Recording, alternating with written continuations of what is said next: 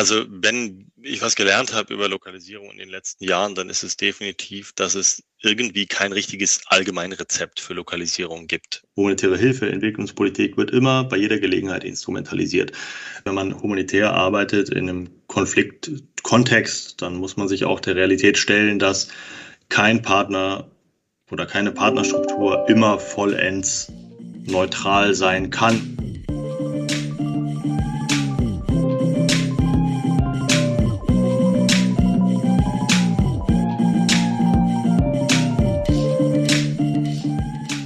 Herzlich willkommen im Chatroom, dem Podcast zur humanitären Hilfe.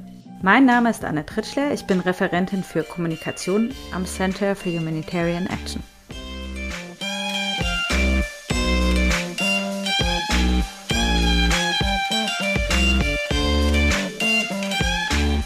In diesem Podcast spreche ich in jeder Folge mit einer Person aus der humanitären Hilfe zu ihrer Arbeit und zu aktuellen Herausforderungen der humanitären Hilfe.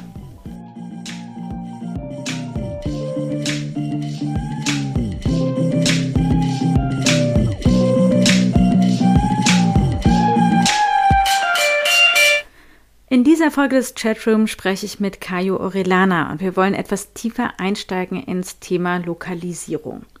Kayo ist Leiter des neu gegründeten Berliner Büros und Referent für humanitäre Grundsatzfragen bei HELP Hilfe zur Selbsthilfe. Er hat Lateinamerika-Wissenschaften in Berlin und in Tel Aviv Emergency and Disaster Management studiert und dann 2016 als Projektassistent in Syrien für HELP angefangen. Kajo, herzlich willkommen im Chatroom. Hallo, danke für die Einladung. Ich habe es eben erwähnt, Kajo, du bist Referent für humanitäre Grundsatzfragen. Was heißt das überhaupt genau? Was machst du denn? Wie sieht ein normaler Tag für dich aus?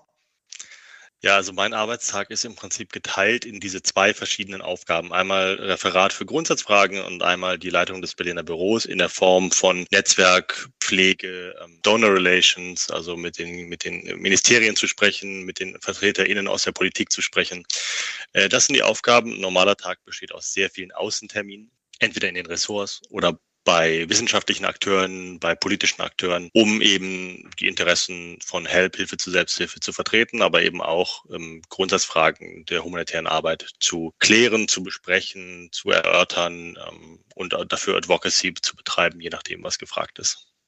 Hm, ich habe dich ja vor unserem Gespräch gebeten, etwas mitzubringen, was für dich symbolisch für deinen Weg in die humanitäre Hilfe steht. Wie bist du denn zur humanitären Hilfe gekommen? Was hast du mitgebracht? Ich habe im Prinzip drei Kleidungsstücke mitgebracht. Das erste ist ein T-Shirt vom THW, weil ich ja früher ähm, ja, freiwilliger Helfer beim THW war, beim Ortsverband Friedrichshain-Kreuzberg und mich das wirklich so nah an Katastrophenschutz und auch Search and Rescue und dergleichen gebracht hat und ich so viel lernen konnte.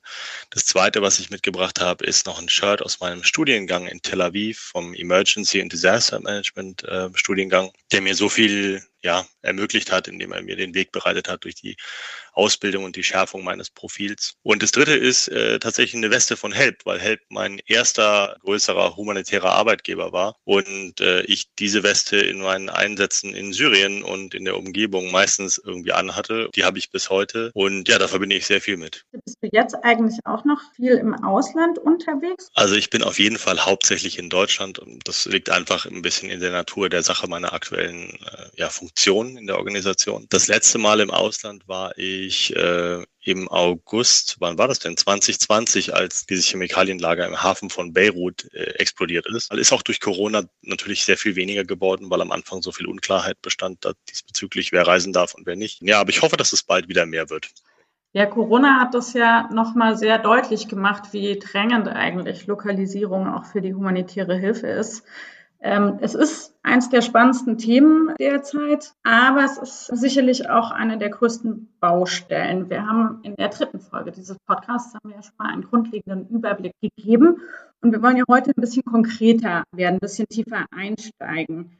HELP setzt ja sehr stark auf Lokalisierung, schon seit jeher. Warum eigentlich? Kannst du ein bisschen was dazu erzählen? Mit wie vielen Organisationen arbeitet ihr in der Regel zusammen? Wir haben ja in einem längerwierigen Strategieprozess, der auch noch andauert, ähm, auch festgestellt, dass wir noch mehr und verstärkt äh, gemäß unseres Leitmottos eben dieser Hilfe zur Selbsthilfe arbeiten wollen. Und ein Teil dessen ist definitiv die Lokalisierung. Das heißt, dass Zivilgesellschaft von vor Ort bei den Menschen, die betroffen sind, eben Maßnahmen umsetzen, um der eigenen oder der lokalen Bevölkerung zu helfen oder die lokale Bevölkerung bei den eigenen Anstrengungen zu unterstützen. Und wir wollen da so eine Art Unterstützer- oder Mittlerrolle spielen, um eben zum einen Mittel verfügbar zu machen, aber zum anderen auch darauf zu achten, dass lokale Partner in den Bereichen, in denen sie Unterstützung brauchen, zum Beispiel in der Bildung von Kapazität und dergleichen, eben einen guten Ansprechpartner haben, und sich entsprechend weiterentwickeln können, wenn das gewünscht ist bei denen. Die Vorteile dessen liegen völlig auf der Hand, insbesondere im Bereich des äh, Katastrophenschutzes oder der, der Nothilfe, der, der absolut äh, dringenden Nothilfe ist einfach auch Geschwindigkeit häufig entscheidend. Und äh, da ist es einfach zum Beispiel wichtig, dass ein Partner bereits vor Ort ist. Ihr nennt aber jetzt nicht alle von diesen Partnern, mit denen ihr zusammenarbeitet. Woran liegt das? Was spricht vielleicht auch dagegen, dann alle zu benennen, mit denen man zusammenarbeitet? Naja, also derzeit ähm, sind auf unserer Website, ich glaube, 70 ungefähr Partnerorganisationen gelistet, in denen wir mit unseren, auf unseren, in unseren verschiedenen Wirkungsstandorten zusammenarbeiten. Aber natürlich ist es auch so, dass es Kontexte gibt, in denen wir arbeiten, in denen die Sicherheitslage und die Implikationen, auch sicherheitsbezogene Implikationen für Partnerorganisationen riskant sind und weshalb wir auch in manchen Teilen einfach äh, dann ähm, die Identität von Partnerorganisationen schützen müssen, um irgendwelchen Problemen für die lokalen Partner und vielleicht auch sogar für uns aus dem Weg zu gehen. Vielleicht kommen wir dann nachher auch noch mal kurz drauf zurück. Du hast ja eben ähm, schon erwähnt, was die Vorteile sind, äh, davon mit lokalen Partnern zusammenzuarbeiten. Wie sieht denn diese Zusammenarbeit eigentlich konkret dann in der Praxis aus? Macht ihr eigentlich auch Erfahrungen, dass ihr legitime Anforderungen stellt an lokale Partner, die dann nicht erfüllt werden? Wie, wie geht ihr damit um? Also wenn ich was gelernt habe über Lokalisierung in den letzten Jahren, dann ist es definitiv, dass es irgendwie kein richtiges Allgemeinrezept für Lokalisierung gibt. Ähm, man stellt immer wieder fest, dass jede Partnerschaft ähm, von ganz unterschiedlichen Herausforderungen und Merkmalen geprägt ist. Und ich denke, dass wir das auch in unserer täglichen Arbeit immer wieder merken. Da, äh, mit, ein, mit der einen Organisation hast du diese Herausforderung, mit der nächsten hast du ein ganz anderes Spektrum von Herausforderungen. Wir beobachten auch, dass sich das regional massiv unterscheidet und dass es selbst bei Einzelpersonen in derselben Partnerorganisation auch nochmal riesige Unterschiede oder andere Herausforderungen gibt. Ergo ist es so, dass wir denken, dass es im Moment, zumindest was die Ausgestaltung der Zusammenarbeit angeht, noch kein richtiges Allgemeinrezept gibt und man sich jeden Einzelfall anschauen muss. Aber na klar, es gibt bestimmte Dinge. Ich denke, ein Bereich, der immer wieder kompliziert ist, ist zum Beispiel aufwendige Beschaffungsverfahren. Wenn wir zum Beispiel wollen, dass eine Partnerorganisation in meinetwegen einem Kontext, der sehr komplex und von mir aus auch gewaltgeprägt ist, eine umfangreiche, komplexe Beschaffung durchführt, dann werden wir auch gerne mal etwas mit großen Augen angeguckt, wie wir uns das eigentlich vorstellen mit dem, mit, mit Ausschreibungen, Einholen von Angeboten, mit einem großen Umfang von Dokumentation, die wir halt benötigen, um entsprechend Rechenschaft ablegen zu können. Und das ist äh, zum Beispiel ein Bereich, in dem wir ja nachdrücken müssen, wo wir sehr ernst und streng und ähm, compliant sein müssen, aber das äh, hier und da auch mal auf Unverständnis stößt, ja. Du sagst jetzt aufwendige Ausschreibungsverfahren, bei denen ihr mit großen Augen angeguckt werdet. Das wird ja auch oft kritisiert, dass, ähm, dass es eben diesen Organisationen fehlen würde an Transparenz, an Neutralität, an Professionalität. Wenn man es jetzt etwas ketzerisch formuliert, kann man vielleicht sagen, haben wir da nicht generell, gerade was kleine lokale Partner angeht, auch eine viel zu romantische Vorstellung, was die dort leisten können?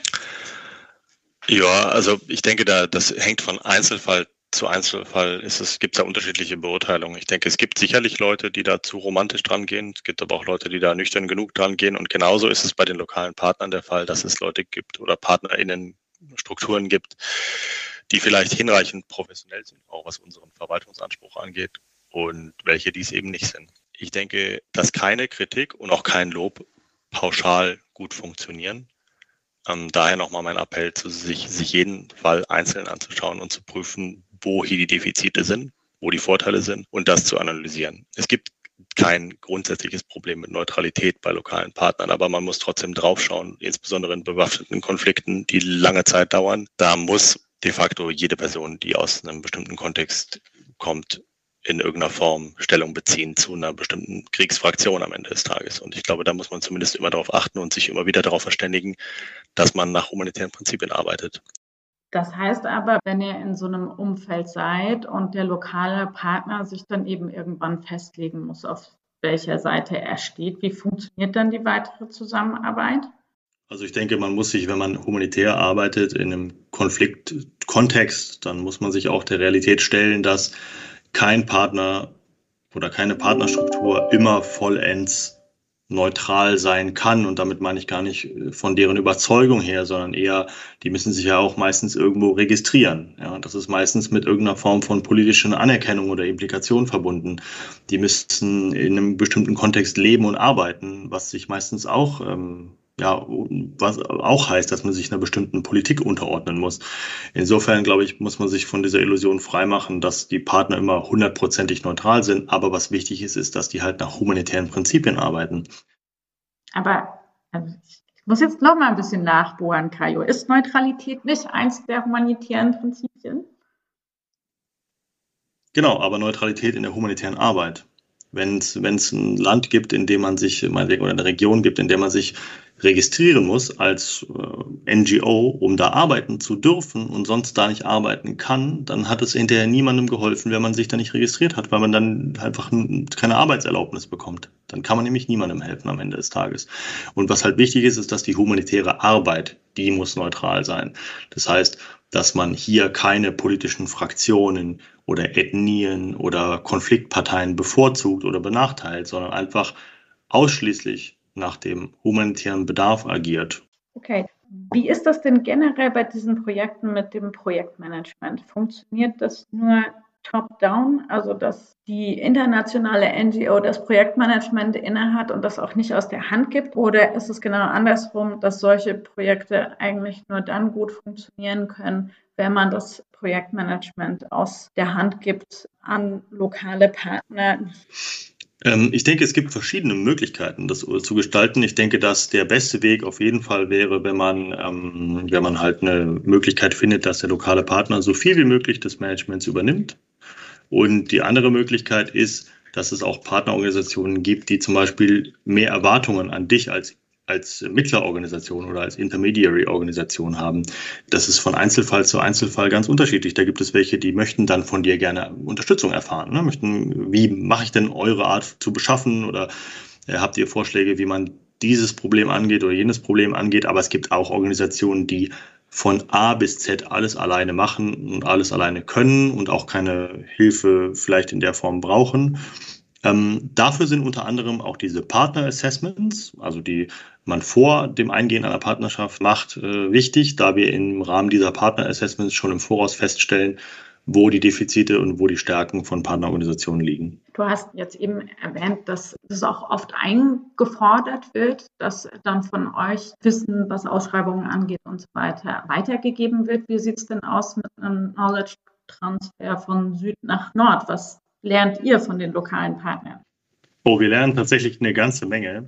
Wir lernen insbesondere Fragestellungen zum Kontext. Äh, dadurch, das ist ja eine der, der größten Stärken der lokalen Partner, ist, dass der Kontext, in dem die arbeiten, den können wir nie besser kennen als die lokalen Partner. Das zum einen. Dann gibt es immer wieder so politische Dynamiken, auch im Kleinen, meinetwegen auch in den Gemeinden oder in den Zielgruppen oder in der lokalen Politik, die wir gar nicht verstehen, ähm, deren Nuancen aber absolut wichtig sind. Und dann gibt es äh, Fragen von kulturellen Standards, die, wenn wir zum Beispiel keine große Erfahrung haben in dem Kontext, ähm, vielleicht auch nicht wissen können oder nur oberflächlich kennen. Und ähm, diese Details sind für die Arbeit absolut entscheidend und für, für, unsere, für unser Verständnis von dem Kontext absolut entscheidend.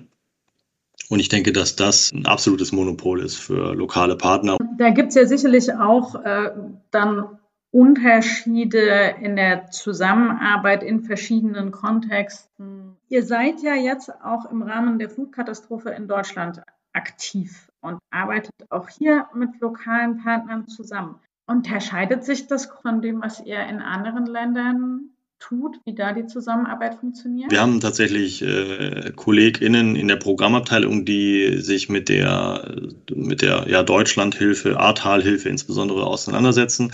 Die Unterschiede, die ich natürlich feststelle, ähm, auch als jetzt nicht direkt beteiligte Person, sind natürlich die, dass die Auswahl der, der Kooperationspartner natürlich eine ganz andere ist. Wir suchen ja auch niemanden, niemanden hier, der nach humanitären Prinzipien agiert. Unsere Hilfe oder unsere Unterstützung, die wir im, im Flutkontext Deutschland leisten, ähm, arbeitet häufig mit ähm, ja, lokalen Institutionen, auch meinetwegen Sportvereinen, Schulen, ähm, lokalen ja, Institutionen, die eben aus der Region stammen, zusammen, die meinetwegen selbst betroffen waren oder selber aktiv Hilfe leisten, um eben anderen Betroffenen zu äh, Unterstützung zukommen zu lassen. Das ist ein ganz anderes Setup. Da müssen wir auch nicht auf humanitäre Prinzipien bestehen, weil das der Kontext auch nicht hergibt. Es, äh, es gibt natürlich eine ganz andere Decke von Gesetzes, sagen wir mal, Hürden oder auch äh, Vorgaben, die in Deutschland zu berücksichtigen sind, die es zwar in anderen Ländern vielleicht auch gibt, aber die vielleicht in einem wirklich akuten Krisenkontext mit einer lang an, mit einem lang anhaltenden Konflikt und so eine ganz andere ja, Wucht und Wirkung haben. Als Beispiel ist dieses Nachrangigkeitsprinzip ein relevanter Faktor für die Hilfe von spendensammelnden Organisationen, weil im Fall der Flutkatastrophe ja erst der Versicherungsschutz geprüft werden muss und danach muss geprüft werden, ob staatliche Hilfsleistungen ähm, zum Tragen kommen bei den betroffenen Personen und erst dann können äh, Hilfsorganisationen in einem substanziellen Bereich zum Beispiel Finanzmittel zur Verfügung stellen. Und das sind Komplikationen, die wir in anderen Kontexten nicht haben. Aber dafür haben wir andere Probleme in Deutschland nicht, wie zum Beispiel massive Sicherheitsprobleme in anderen Ländern. Sicherheitsprobleme ist eigentlich eine gute Überleitung auf meine nächste Frage. Wir hatten das vorhin schon ganz kurz an dem Thema angekratzt, dass manche lo lokale Partner eben auch nicht genannt werden wollen aus Sicherheitsgründen eben einfach in manchen Ländern eine politische Lage, in der die Zivilgesellschaft sehr stark eingeschränkt ist. Die Pandemie hat das zum Teil auch nochmal verschärft, sicherlich. Und das führt ja letztlich zu einem Dilemma, dass man eben einerseits auf lokale Partner setzen will und aber genau diese lokalen Akteure durch die Einschränkung der Zivilgesellschaft in ihrem Land selbst in ihrer Arbeit sehr eingeschränkt sind. Das heißt, internationale Organisationen vielleicht auch viel mehr Spielraum hätten oder eben auch mehr juristische finanzielle Mittel haben, sich gegen eine Einflussnahme zu wehren. Ist das ein wichtiger Zielkonflikt? Wie geht man denn damit um? Ja, also ich denke, das ist für eine Organisation unserer Größenordnung, die ja auch nicht die, ähm, ja, wir sind ja jetzt nicht die ganz große Marke. Ich denke, dass das Vor- und Nachteile hat. Ich denke, wir konnten in der Vergangenheit immer ganz gut sowohl mit der eigenen Marke als auch in der Arbeit mit unseren Partnerorganisationen darauf setzen, dass unsere, ich sage jetzt mal, nicht so große Prominenz nicht so viel Aufmerksamkeit auf sich zieht, auch von lokalen politischen Akteuren und wir deshalb, äh, glaube ich, in vieler Hinsicht, ähm, ich sage jetzt mal vorsichtig, unterm Radar noch aktiv sind. Aber ähm, ich denke, da ist auf jeden Fall was dran. Es gibt sicherlich Einschränkungen, die in erster Linie lokale Partner treffen.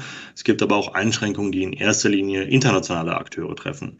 Gerade solche Dinge wie ähm, Registrierungsprozesse mit, äh, mit politischen Entitäten, die zum Beispiel international gar nicht anerkannt sind, sind immer so eine heikle Geschichte. Es gibt ja bestimmte Konflikte, in denen Landesteile von Milizen kontrolliert werden oder von irgendwelchen ähm, ja, Armed Groups und man muss dann halt ja sich mit denen irgendwie arrangieren und ich denke, da ist man äh, je größer man als Organisation ist, desto schwieriger könnte das werden, weil man natürlich mehr äh, Rechenschaft ablegen muss und mehr im, im, im Scheinwerferlicht der Öffentlichkeit steht.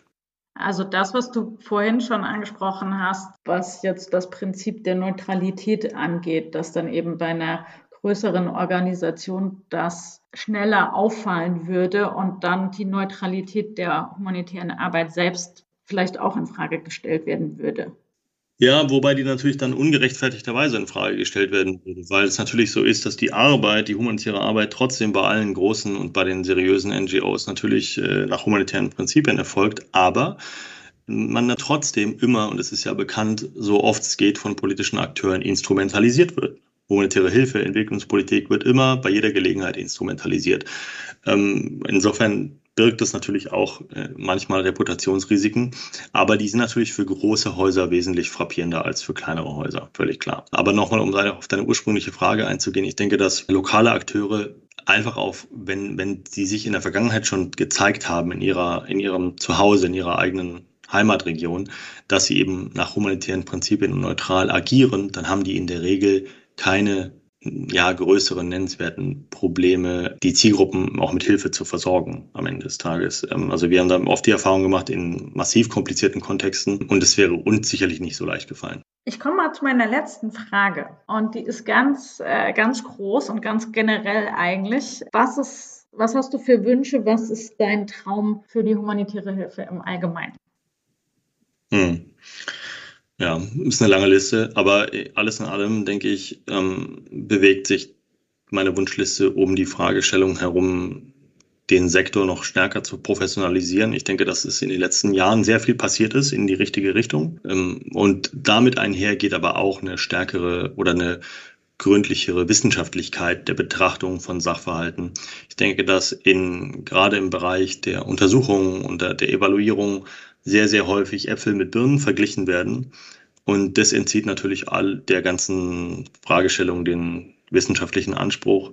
Und ähm, da müssten wir, glaube ich, alle, also vielleicht muss man auch mit der deutschen Szene anfangen, dann im Zweifel ähm, nochmal an, einem Strick ziehen, um einfach an den Punkt zu kommen, dass wir unsere Arbeit tatsächlich auch vergleichen können. Ich denke, wir können die humanitäre Hilfe nur verbessern, optimieren, effizienter, schneller, klüger machen, wenn wir anfangen, ähm, immer mehr vergleichbare Daten zu schaffen, um da eben auch wissenschaftliche Arbeit und Analyse ermöglichen zu können. Was für ein korreliertes Schlusswort, Kajo. Herzlichen Dank. Vielen Dank, dass du heute hier warst. Sehr gerne. Sehr gerne. Hat mir viel, viel Spaß gemacht. Danke. Dann sage ich an dieser Stelle einmal Tschüss an alle Hörerinnen und Hörer. Bis zum nächsten Mal.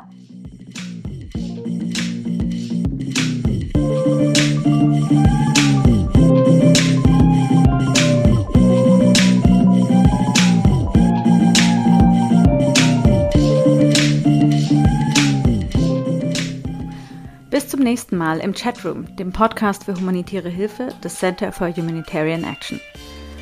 Falls ihr Fragen habt oder Anregungen oder auch eine Idee, wer hier im Chatroom Frage und Antwort stehen sollte, dann schreibt uns gerne an info at charberlin.org. Weitere Informationen zum Thema Lokalisierung in der humanitären Hilfe gibt es auf www.charberlin.org